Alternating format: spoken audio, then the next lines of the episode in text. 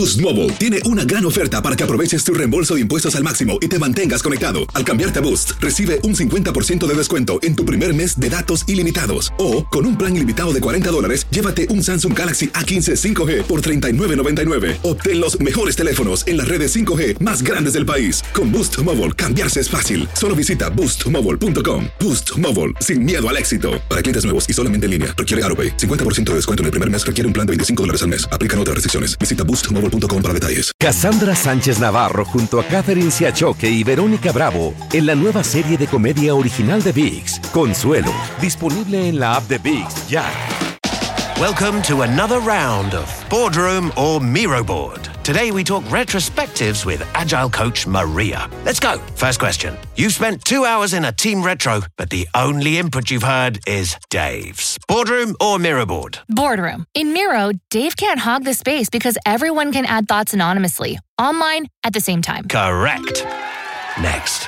You need the team to act on feedback fast, so you turn all those retro notes into Jira tasks instantly. Miro all the way. And I can assign those tasks to teammates. You're nailing this. Now, you see hundreds of sticky notes from the retro. A real mess. But you organize them into five themes in just seconds. Miro, I basically get back an entire hour when I use its AI tools for clustering. And she's done it. Join over 60 million people running actually enjoyable and actionable retros in Miro. Get your first three boards free at Miro.com. That's M I R O.com. Advertencia.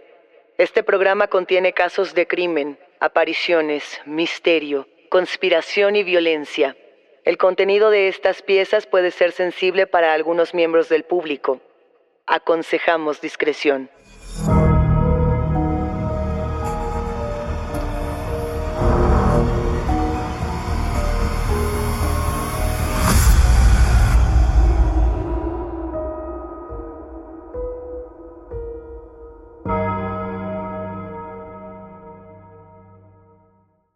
Saludos enigmáticos, bienvenidas, bienvenidos de vuelta a nuestros testimoniales enigmáticos. Este episodio trata absolutamente de ustedes, de sus historias y de aquello que quizá no se atrevían a contar en otro sitio. No se olviden de seguirnos en nuestras redes sociales y también de que pueden ponerse en contacto con nosotros para contarnos su historia a través de Instagram, Facebook o enviando un correo a enigmas.univision.net. Recuerden que pueden escucharnos a través de la app de Euforia, en la página de YouTube de Euforia Podcast o donde sea que escuchen sus podcasts, ¿no? No se olviden de suscribirse o de seguir el show para que no se pierdan ni un suspiro. ¿Por qué existe la fobia a la oscuridad?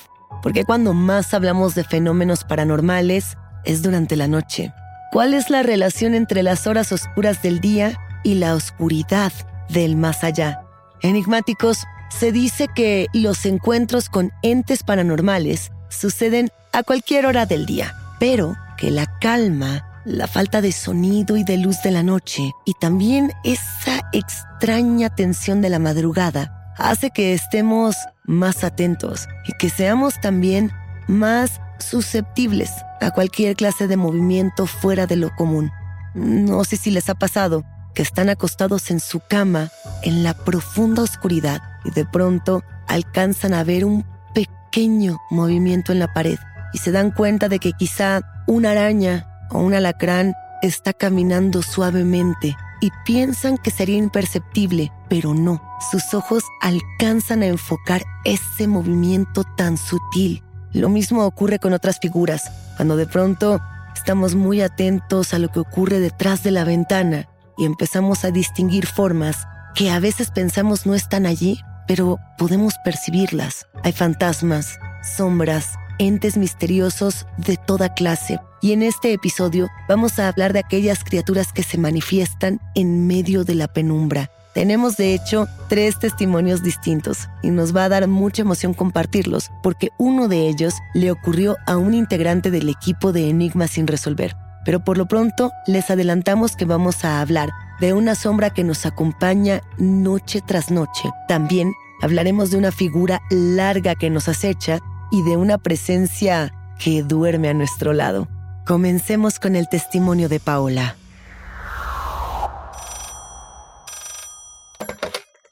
Hola, ¿qué tal, enigmáticos? Quédense a escuchar esta historia que no le deseo a nadie que le pase, porque me pasó a mí y es algo que me marcó y que creo que jamás olvidaré. Yo era alguien bastante escéptica con respecto a los temas paranormales o naturales. Siempre pensaba que eran ideaciones, pensamientos, tal vez sensaciones de energías, pero que eso de ver cosas o experimentar un miedo con algo sobrenatural era algo imposible para mí de pasar. Y a pesar de haber toda la infancia vivido en una casa que mi hermana siempre me dijo que tenía duendes o energía muy negativa, pues bueno, esto pasó muchos años después, cuando yo tenía 17 años. Eh, no, no logro recordar un factor que la haya detonado, sin embargo, empieza con que la primera noche en mi sueño yo me despierto, pero lúcidamente, no del todo despierta, pero siento que estoy despierta y estoy en mi cuarto.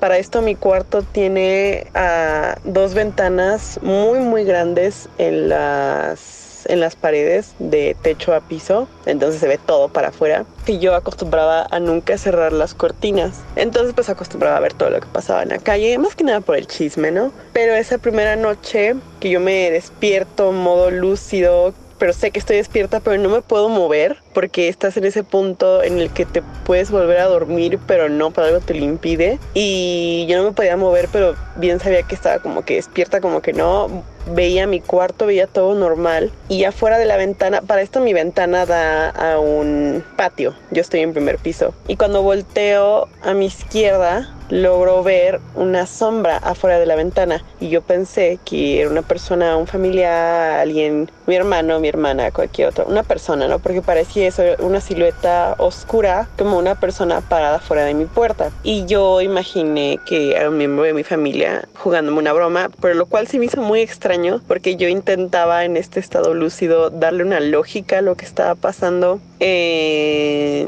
y entonces realizo que no puede ser de una persona esa sombra, o al menos de una persona muy extraña, porque era una sombra justo afuera de mi puerta al centro. Yo sentía una mirada muy pesada, completamente oscura, muy alargada y delgada, casi llegando al techo. Y allá afuera. Entonces intentas luchar contra tu lógica y, y o tus ideas y creer en la lógica que que no, que es alguien ahí parado, pero ¿quién se va a parar afuera de una ventana a esas horas de la noche, no? Porque aparte obviamente en madrugada. Y yo lo único que sentía que me invadía un terror, un miedo que no, nunca supe explicar, con un miedo de, de me tengo que volver a dormir, porque aparte como yo estaba lúcida, yo, yo como que veía borroso, pero tenía mucho miedo de cerrar los ojos y que esa cosa se moviera. Pero y así duró un rato, una sensación como horrible de, de, algo está mal, algo está mal, ya déjame de ver, yo quiero escaparme de ese cuarto. Y ya vaya, la sombra solo que se quedó ahí parada. Yo sentía una mirada, más no había ojos, pero yo sentía que me estaba viendo. Y muy, muy tétrica la sombra con una energía muy, muy pesada. Ya vale, que al siguiente día pregunto y nadie, nadie de mi familia eh, me dijo, no, pues quién se va a parar afuera de tu puerta a jugarte una broma, ¿no? Nadie, nosotros fuimos. Y me lo confirma porque hay cámaras, tenemos cámaras y busqué toda la noche y nunca se vio nada, nada de nada. Y bueno, entonces fue, fue una pesadilla. Siempre ocurre, ¿no? La segunda noche, consiguiente a eso, el siguiente día, lo mismo. Me duermo y en cierto punto de la madrugada me levanto, me siento rara, no me puedo mover, solo como que siento que estoy despierta, veo mi cuarto, me duele la cabeza. Eh, uh, para todo esto tampoco respiro bien. Entonces, igual, de igual manera dije la sombra. Entonces me volteo a la izquierda, que es donde está la ventana, y, y ahí estaba la sombra, pero en diferente lugar. Vaya, en vez de estar afuera de mi puerta, ahí de pie, ahora estaba del lado un poco más a la derecha, afuera de la ventana y un poco más cerca de mí, ¿no? Porque la primera noche la sombra estaba afuera, pero no tan cerca. Entonces la verdad es que sí me aterrorizó verla ahora más cerca y en una diferente posición, pegada a la ventana. Yo no sé cómo explicarlo, es un sentimiento de miedo, de terror, de se te hormiguean las manos, te suda te sudan los pies, te sudan las manos, no sabes ni, qué hacer, ni si dormirte, si hacerte la que no viste nada. Yo intentaba ignorarlo lo más que pueda, lo más que podía, me tapaba con la cobija y solo me obligaba a dormir, pero se sentía una energía muy, muy fea, muy pesada. La mirada, la simplemente sensación de que no, y aparte con ese tipo como de parálisis donde no te puedes mover, pues peor aún, ¿no? Yo, yo cuando me lograba dormir despertaba muy sobresaltada, respirando agitadamente y asustada de la, de la ventana, vaya, ¿no? Y lo mismo, nadie fue, nadie se paró fuera de mi puerta, no en las cámaras y yo, bueno, es que estoy loca o qué, pero, pero ya comienza a ser tanto que, que te aterra hasta querer dormir. Y tercer día, siguiente noche, ahí voy otra vez, me duermo y mismo caso, es que tú ya piensas que la tercera ya es mucha coincidencia, ¿no? Dos veces es órale, pero tres. Mismo caso, te despiertas rara. Aparte porque en todas esas veces me desperté como en posición de como de cadáver. O sea, boca arriba y con las manos y las palmas hacia arriba. O sea, muy, muy extraño. O sea, que yo no me duermo así. Y y, y, y, lo mismo, o sea, abro los ojos, oscuridad, sensación de miedo, terror. Y volteo y la cosa esa eh, sombra, persona rara, alargada, porque aparte alargada y con brazos súper largos, con una energía que le rodeaba muy muy oscura. Ah, porque esa noche yo dije, a mí no me van a espantar y cerré las cortinas para no poder ver nada. Pero cuando estoy lúcida, pues la sombra ya estaba adentro, adentro de mi cuarto. Mismo caso, misma posición de pie viéndome, pero ahora dentro de mi cuarto y yo yo es que me estoy volviendo loca porque cada noche se va acercando más. Imagínate el terror. Adentro de mi cuarto, así a un lado de mi escritorio. Y no está tan lejos mi escritorio de mi cama. Pero ahí estaba adentro, de pie. No.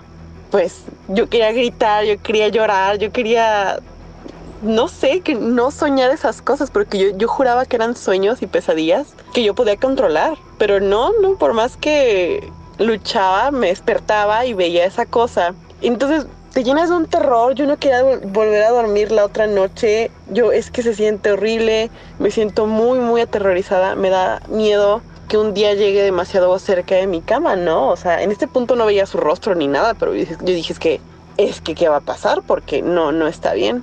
Total, que la siguiente noche lo mismo. Y más cerca de mí, o sea, en medio de mi habitación, a un metro de mi cama, de pie, observándome sin nada, un silencio sepulcral, oscuridad horrible. Y esto concluye en que la última noche eh, yo me tomé pastillas para dormir para no poder despertarme, me drogué. Y no, pues total. Yo, yo siempre intenté mantenerme escéptica y que no pasaba nada. Em, más pues la última noche que ya nos volvió a repetir todo esto, despierto y la veo a, justo al lado de mí. O sea, la veo justo al pie de mi... No, no pie, así, justo a mi izquierda, muy pegada a la cama. Una sombra como si los hombros llegaran hasta el techo y se alargara viéndome.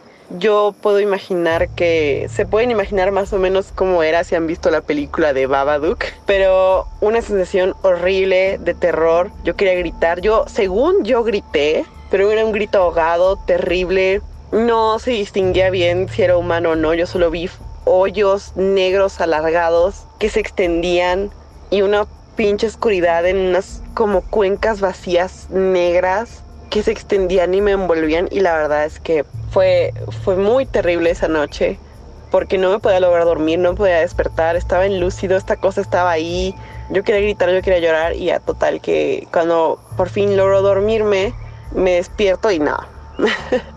muy, muy aterrorizada, muy espantada y yo no sé cómo explicarlo, pero yo supe que esa fue la última noche que lo iba a ver. No pasó nada, nunca le escuché decirme nada, nunca dije nada. Esa mañana solo desperté con un raramente con moretones y alguno que otros rasguños. Nadie me cree que, que yo no me los hice, pero vaya, esa es la única.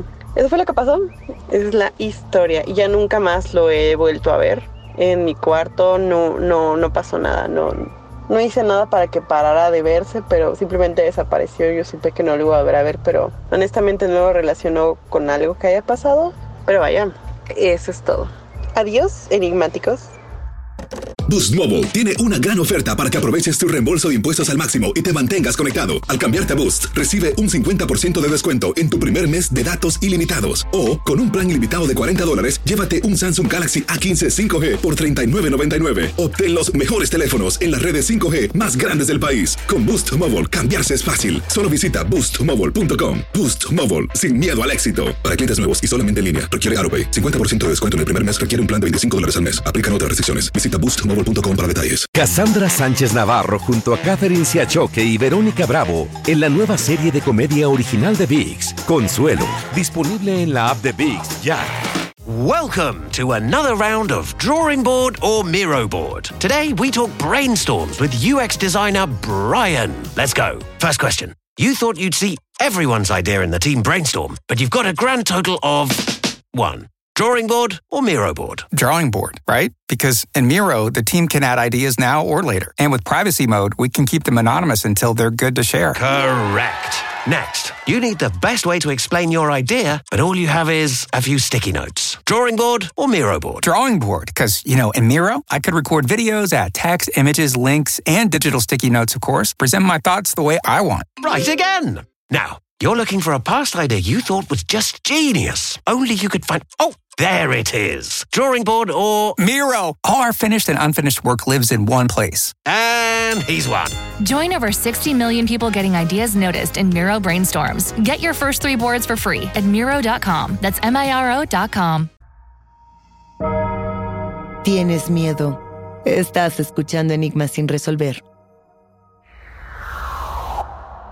Paola, muchísimas gracias por compartirnos este testimonio tan detallado de lo que significa la parálisis de sueño y el encuentro con lo paranormal. Hay muchas maneras de intentar entender lo que esta parálisis significa. Lo cierto, enigmáticos, es que desde el siglo X las personas han intentado entender por qué despiertan y no pueden moverse y por qué sienten esta extraña falta de corporeidad como si el alma estuviera allí, pero el cuerpo fuera una jaula, una jaula que no correspondiera al alma en la que ustedes se encuentran. Es dolorosa la experiencia y esto lo han relatado muchas personas. Lo interesante es, si bien el fenómeno de la parálisis de sueño potencialmente nos puede ocurrir a cualquiera de nosotros, no todos los casos registran actividad paranormal. Esa es la más profunda diferencia. Son muy pocos los que realmente pueden decir, a ver, yo me desperté con estos moretones, yo me desperté con esta sensación, o yo vi a esta criatura con manos largas, con brazos y extremidades enormes que me observaba a través de la ventana.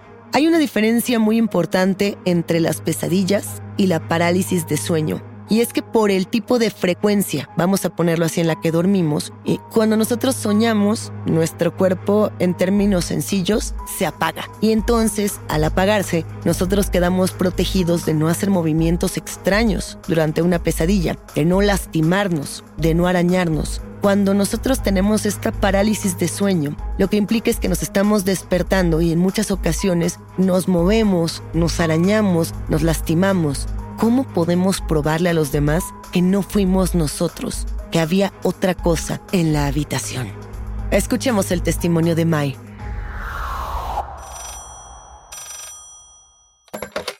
Hola enigmáticos, bueno, esta es mi historia.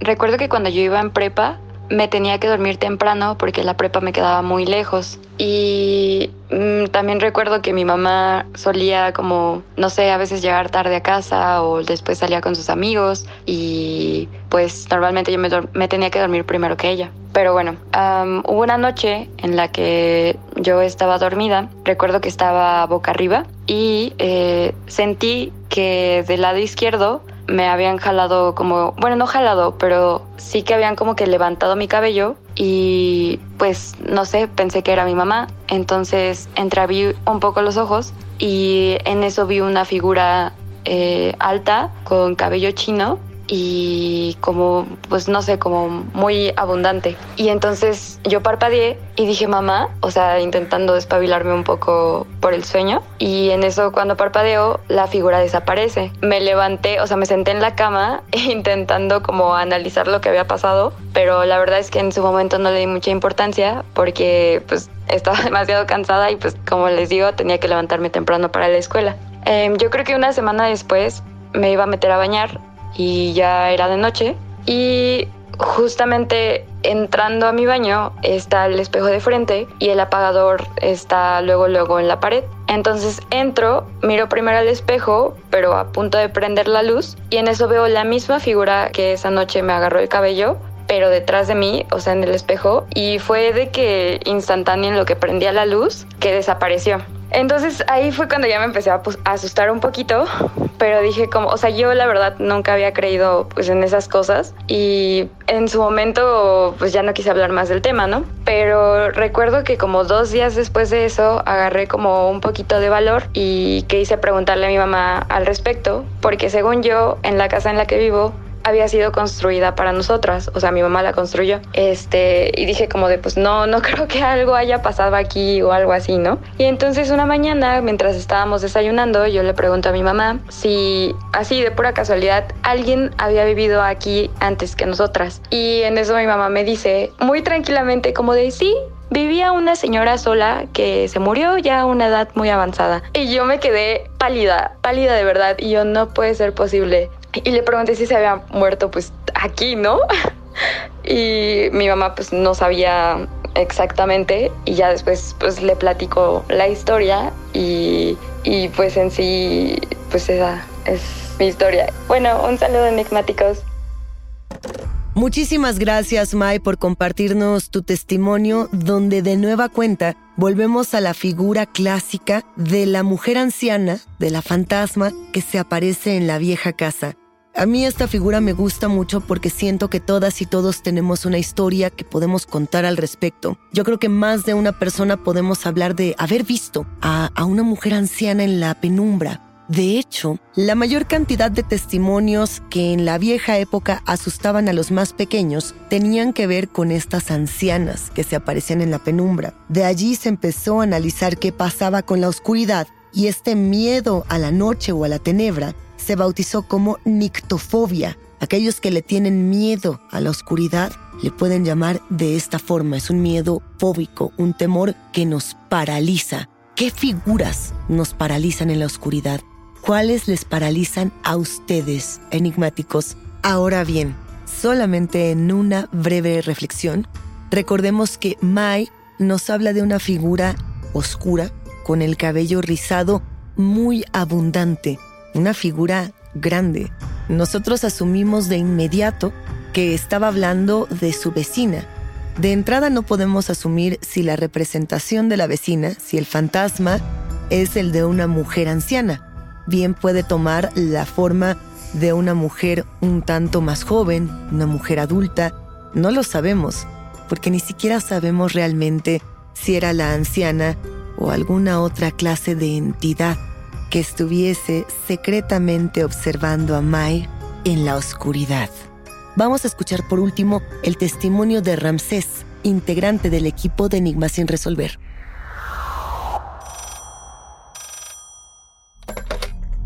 Hola enigmáticos, hoy les vengo a contar mi historia. Eh, em, hace unos días, tal vez una semana ya pasó, eh, me cambié un nuevo departamento. Eh, cuando lo fui a ver todo estaba normal, lo chequé, todo bien y empecé a pasar mis cosas. Directamente así firmé y empecé a pasar mis cosas. Eh, la primera noche que me quedé ahí, eh, yo estaba muy cansado porque tuve que organizar cosas, acomodar la mudanza, ya saben cómo es eso. Y estaba cansadísimo, entonces me dispuse a dormir. Pero para esto eh, yo acomodé mi cama pegada a la ventana. Normalmente casi nunca hago eso, no sé si por seguridad o porque me mantiene más tranquilo estar separado de la ventana. Pero como el departamento es muy chiquito, esta vez la puse pegada a la ventana. Como les comento, estaba bien cansado y me fui a dormir como alrededor de las 9 de la noche. Y aproximadamente como eso de las 11 empecé a escuchar como que arañaban dentro de la pared. Pero como les comenté, mi cama estaba pegada a la ventana, entonces no había ningún vecino que pudiera hacer el ruido del otro lado o de otro departamento, simplemente la ventana pues da a la calle. Y eso me empezó como a inquietar, así como de algo pasa, pero no,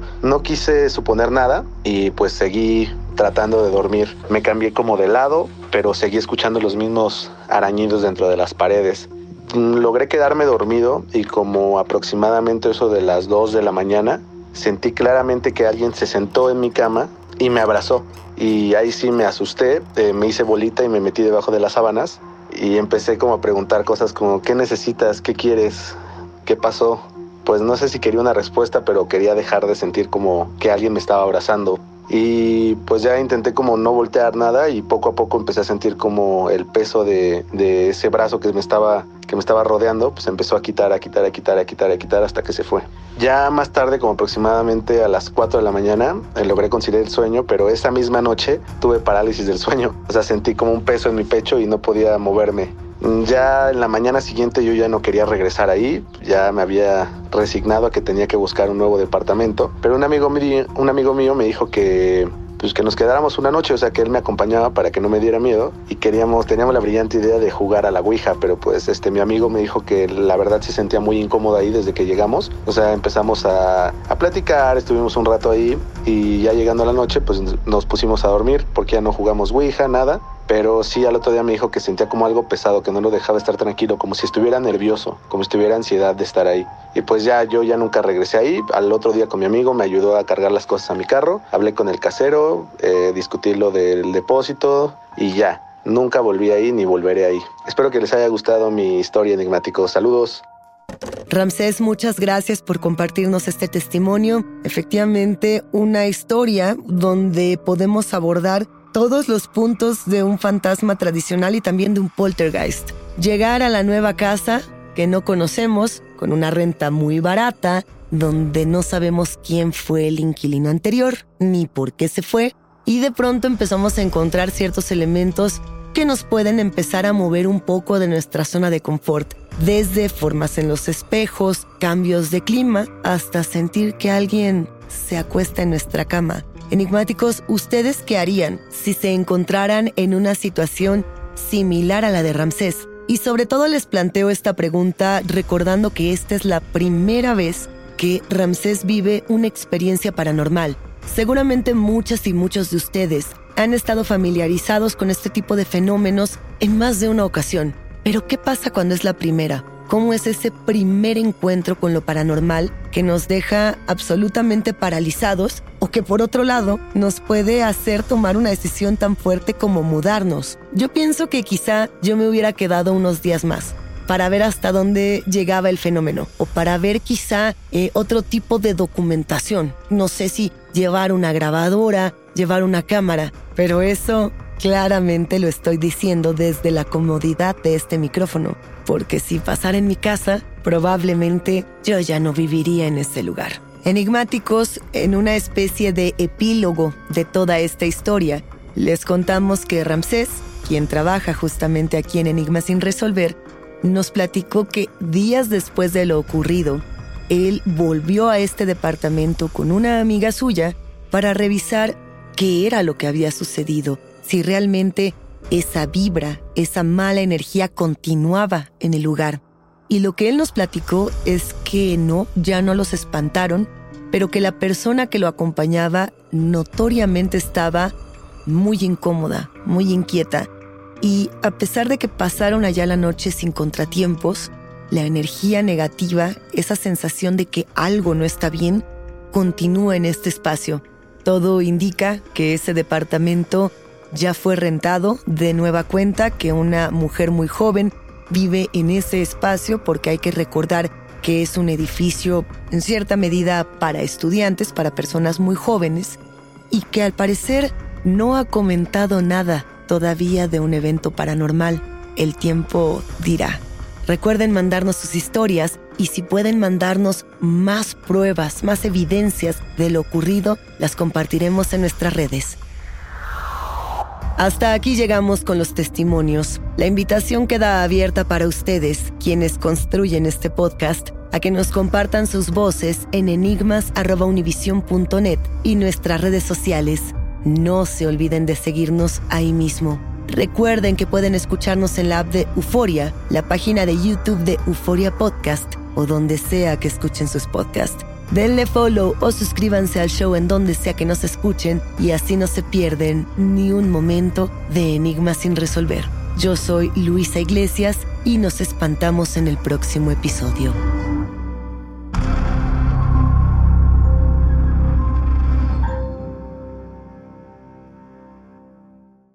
Boost Mobile tiene una gran oferta para que aproveches tu reembolso de impuestos al máximo y te mantengas conectado. Al cambiarte a Boost, recibe un 50% de descuento en tu primer mes de datos ilimitados. O, con un plan ilimitado de 40 dólares, llévate un Samsung Galaxy A15 5G por $39.99. Obtén los mejores teléfonos en las redes 5G más grandes del país. Con Boost Mobile, cambiarse es fácil. Solo visita boostmobile.com. Boost Mobile, sin miedo al éxito. Para clientes nuevos y solamente en línea, requiere AroPay. 50% de descuento en el primer mes requiere un plan de 25 dólares al mes. Aplican otras restricciones. Visita detalles. Cassandra Sánchez Navarro junto a Catherine Siachoque y Verónica Bravo en la nueva serie de comedia original de VIX, Consuelo, disponible en la app de VIX ya. Welcome to another round of Boardroom or Miro Board. Today we talk retrospectives with Agile coach Maria. Let's go. First question. You've spent two hours in a team retro, but the only input you've heard is Dave's. Boardroom or Miro Board? Boardroom. In Miro, Dave can't hog the space because everyone can add thoughts anonymously, online, at the same time. Correct. Next. You need the team to act on feedback fast, so you turn all those retro notes into Jira tasks instantly. Miro all the way. And I can assign those tasks to teammates. You're nailing this. Now, you see hundreds of sticky notes from the retro. A real mess. But you organize them into five themes in just seconds. Miro, I basically get back an entire hour when I use its AI tools for clustering. And she's done it. Join over 60 million people running actually enjoyable and actionable retros in Miro. Get your first three boards free at Miro.com. That's M I R O.com.